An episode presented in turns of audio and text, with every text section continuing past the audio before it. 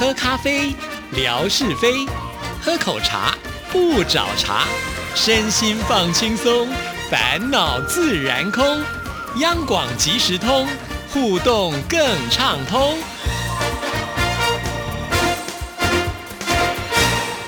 亲爱的听众朋友，大家好，欢迎收听今天的央广即时通，我是谭志毅，很开心今天文文哥来了，文哥你好。Hello，Hello，志毅，还有所有央广即时通的听众朋友，大家好，收听央广即时通，生活好轻松。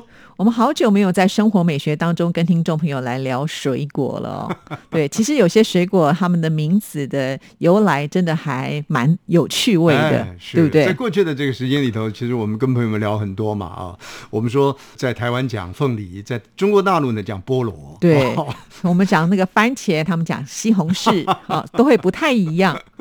那最近的这段时间呢，我想呃，大陆朋友如果关心两岸之间的一种互动的话，呃，也看到过这样的一个讯息，这一两周左右说，呃，中国大陆呢这个相关的农政单位吧啊，发现到呢，诶。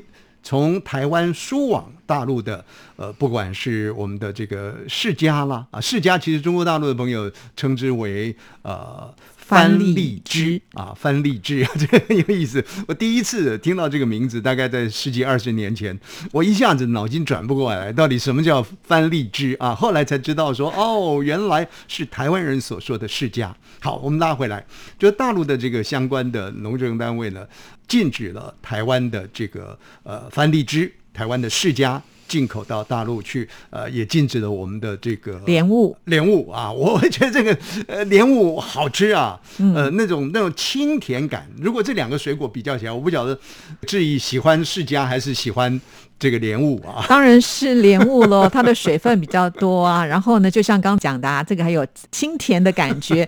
释迦也好吃，但是释迦哦，它比较容易腻口，因为它太甜了。哎，对，偶尔吃一颗呢，是觉得蛮甜心的了。是是是。好，那大陆为什么会禁止台湾的这两样水果进去呢？因为发现到呢，在我们的这个地头上面呢，啊，这个水果的身上呢有虫。啊，所以这个有虫害呢，进去以后，恐怕对于整体的大陆的呃农产品呢，会有一定的这个影响啊，所以呢，就以此为由禁止了这个呃我们的番荔枝啊，我们的释迦，我们的这个呃莲雾进口啊。那当然，两岸之间呢就开始这个有所争执了啊。那最后会怎么去善了啦？如何去处理啦？这个就看两方面的一个智慧，还有台湾呢在这方面改善的情形如何。其实，嗯，大概在一周前呢，我听到了我们央广频道。访问到了一位农政的这个呃农学的这个专家，我觉得他讲的非常中肯。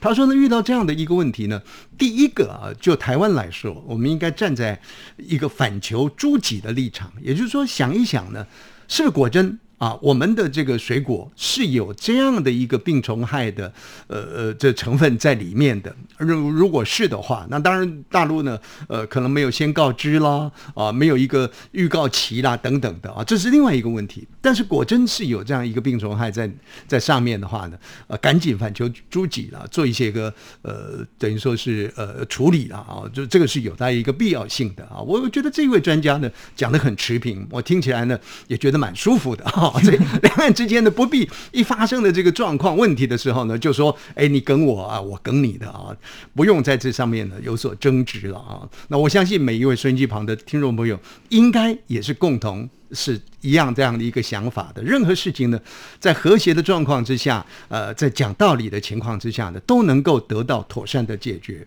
就好像最近的这段时间呢，呃，台湾的上空很热闹。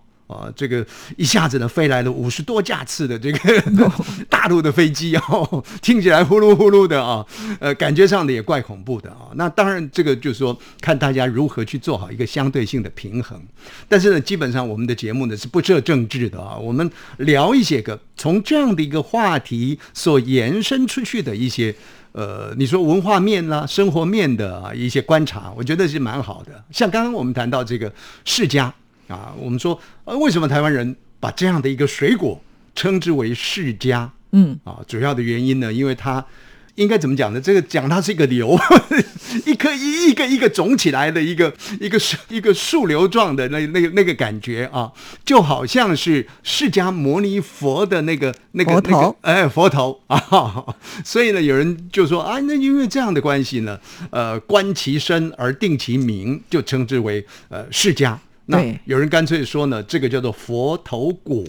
所以通常在拜拜的时候，好像人家就不太拿这个水果来拜嘛，哈，就是因为觉得这样子不礼貌、不尊敬。是，这大不敬啊。那这个是一般我们呃从形状上来看说，哦，原来是这样子，呃，所以呢给予呃这个释迦呢做这样的一个名称。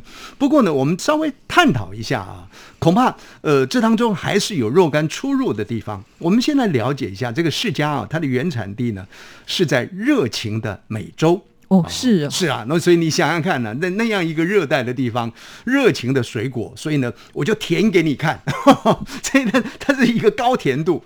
那如果说稍微靠近我们一点的话呢，在西印度群岛也是产释迦的地方，但是您知道吗？现在全世界啊，栽植释迦呢最多的地方是哪里？在哪里？你一定想得出来，中国大陆吗？呃，在台湾。哦，真的哦，哇，台湾呢是现在全世界啊种释迦面积最广、产量最高的一个地哇，这么厉害，这个真的是不可思议啊！真的真的它它的这个原生地呢是在热带的美洲，结果嗯没想到台湾把它发扬光大了。那有人就说：“哎，这个世家，我们刚刚前面讲过，它的名称大概就是这样子，观其形而而定其名的嘛啊。但是专家呢特别去做了研究，说这个世家啊进到台湾来，大概是荷兰人啊在统治台湾的那个年代，荷兰人统治台湾的大概是呃一六二几年左右的那个那个那个时间了啊，或者一六六几年的那那个时间，荷兰人统治。那相距现在恐怕也三四百年了。当时呢，荷兰人呢是从印尼引进世家到台湾来的。那有人就去探究说，哎，那印尼人呢是怎么称呼释迦的这个水果的？我稍微问了一下呢，我们印尼语的同事，他说呢，这个我们把这个释迦呢就称之为 shika。听起来还蛮像的 shika，然后翻成释迦哎，，对，shika 其实就是台语的我们讲谢嘎。哦，啊，所以台语的音更接近哎，哎更接近啊，更接近。所以是不是当时就就是 shika 那音译，然后又看到那个形状，哎，刚好就是释迦牟尼佛的释迦，刚好就连接在一块儿了。是是是，其实原本是来自于印尼人的一个声音的一个转译的啊，一个本土化的一个 一个状态啊，但是衍生到现在，我们已经忘了它的源头了，我们想到的就是它的一个形状。不过也好了啊，反正不管如何，呃，总是我们探究出一个名称可能的来由。可是就中国大陆来说，更特别了，对呀、为什么跟我们差这么多？是为什么叫做番荔枝啊？因为长得有点像荔枝 哦。其实荔枝的那个表皮上也是会有一些凸起物，是一颗一颗凸起的这个这个形状啊。那这个很简单啦、因为呢，我们中华民族来说的话，我们来自北方的，我们说那个叫做夷，叫狄。啊，来自西方的啊，我们叫做番；来自南方的，我们叫满啊，或者是什么的等等的啊。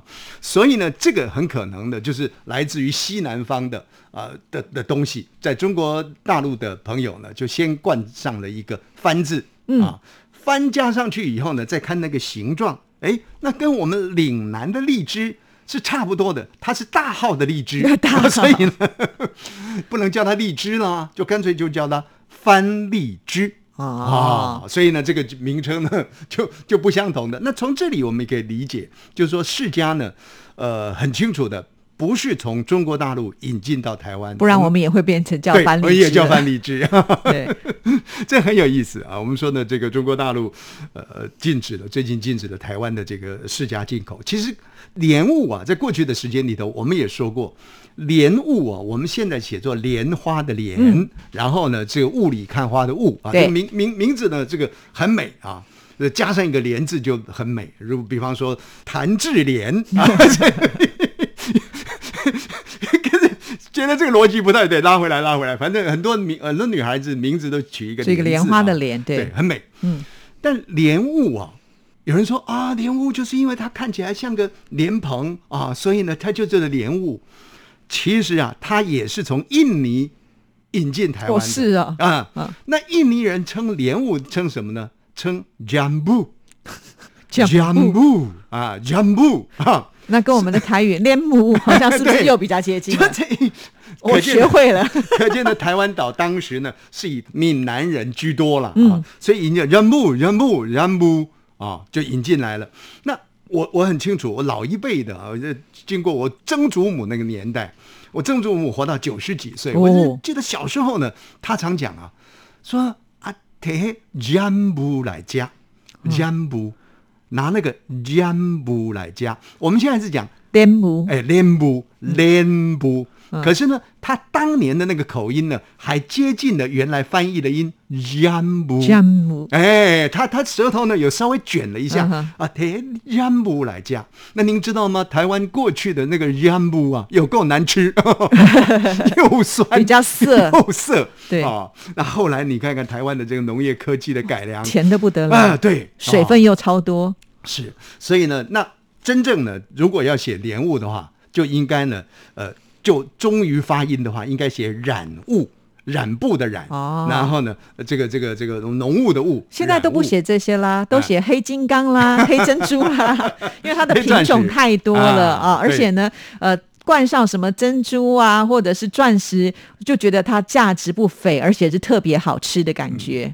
对，所以我想呢，这个水果的议题呢，其实很多了啊。如果仔细去探究的话呢，那你可以看出很多不同的这个文化交流了啊。这个这个过去先民的天地啊，这很有意思啊。嗯，那前几天呢，我在这个微博上呢，也跟朋友们做了一些分享。呃，大陆的朋友说呢，啊，台湾的这个外交部长啊，像这个蚂蚱。啊，呃 像是这苍蝇到处嗡嗡叫啊！一一下子我看到那个蚂蚱呢，我看看不懂它的意思是什么啊？这个没没学问啊！我赶赶紧的我就去 Google 了一下，哦，原来蚂蚱呢指的是那个蚱蜢、蚱蜢啊。那我们台湾人呢讲蚱蜢叫讲草莓啊，草莓啊啊，有一首台语歌曲啊，叫做草莓啊，狼给刚，哎草莓啊，人鸡缸啊，给缸啊，皮泡跳，就是小蚱蜢呢，你你要去挑挑那个公鸡，公鸡啊，那公鸡呢就很生气啊。其实呢，小蚱蜢不要自以为是。那公鸡呢也不要生气啊，但是逗趣是可以的啦啊。那后来我就知道哦，蚂蚱是超妹啊啊。那后来他又讲说这个苍蝇会嗡嗡叫啊。那我一想说，哎，那苍蝇会嗡嗡叫，蚊子会嗯叫，然后呢，呃，我们说呢，蜜禽蜂吧勤做工的嗡嗡嗡嗡嗡嗡，蜜蜂也会嗡嗡叫啊。哎，只有蝴蝶呢，哎呀，翩翩起舞啊，它就不会叫。啊、我想说，到底这个为什么他们会叫，为什么不会叫？是它有一个发声器，还是什么？还是带个麦克风啊？所以去查了一下呢，才知道，哎呀，其实他们都不会叫，是我们的耳朵呢听到了它们翅膀震动的声音。嗯，这耳朵呢听翅膀震动呢，大概如果这个翅膀的震动的频率呢是在每秒钟二十下到两万下中间的话呢，这样的一个震动频率，我们的耳朵听得出来。差很多。啊啊我我们可以用一个扇子，或者是用一个什么东西啊，我们来扇竹片，我们来扇一下就知道了。你一秒钟，哎，一秒钟你要扇二十下，扇不出来的 对对对哦，那所以我们我们耳朵大概就只能够听到这样的一个频率里面的这个这个发出的这个声音。那你想想看哈、蚊子啊、一秒钟呢将近六百次左右，一秒钟哦。一秒钟、哦，难怪晚上睡觉听到那个蚊子在那边叫的时候，真的超讨厌。蜜蜂哦，一秒钟是两百六十次，哦所以我们都听得到。那这个蝴蝶呢，每秒钟啊，轻轻的震动，轻轻的震动五六次。比较优雅的感觉。但但刚才我们这长知识，我从来不知道，就是像是蚊子啦，或者我们刚才提到的蜜蜂或者是苍蝇，他们很辛苦哎、一秒哦，那个速度快的不得了哎、是啊，所以我们说呢，天生万物啊，真的是呃大自然造物主的这种伟大奇妙呢。你从很多细微的地方呢，你就可以去感受到那种震撼跟感动。那我们派一个功课给听众朋友来找找看，到底是哪一些昆虫可以一秒两万次？好，谢谢文哥。谢谢，拜拜拜拜。